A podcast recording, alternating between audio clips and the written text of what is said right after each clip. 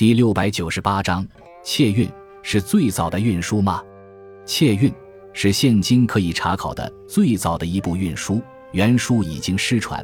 但是其包含的基本内容为后代的运输所继承。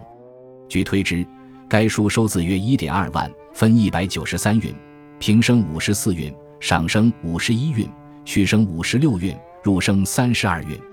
窃运成书于隋文帝仁寿元年，公元六百零一年，作者为陆法言。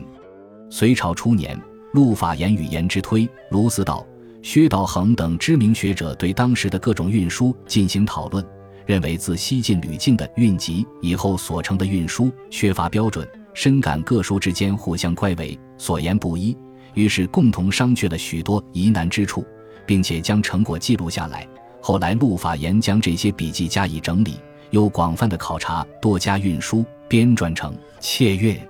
窃韵》反映了中古汉语的语音系统，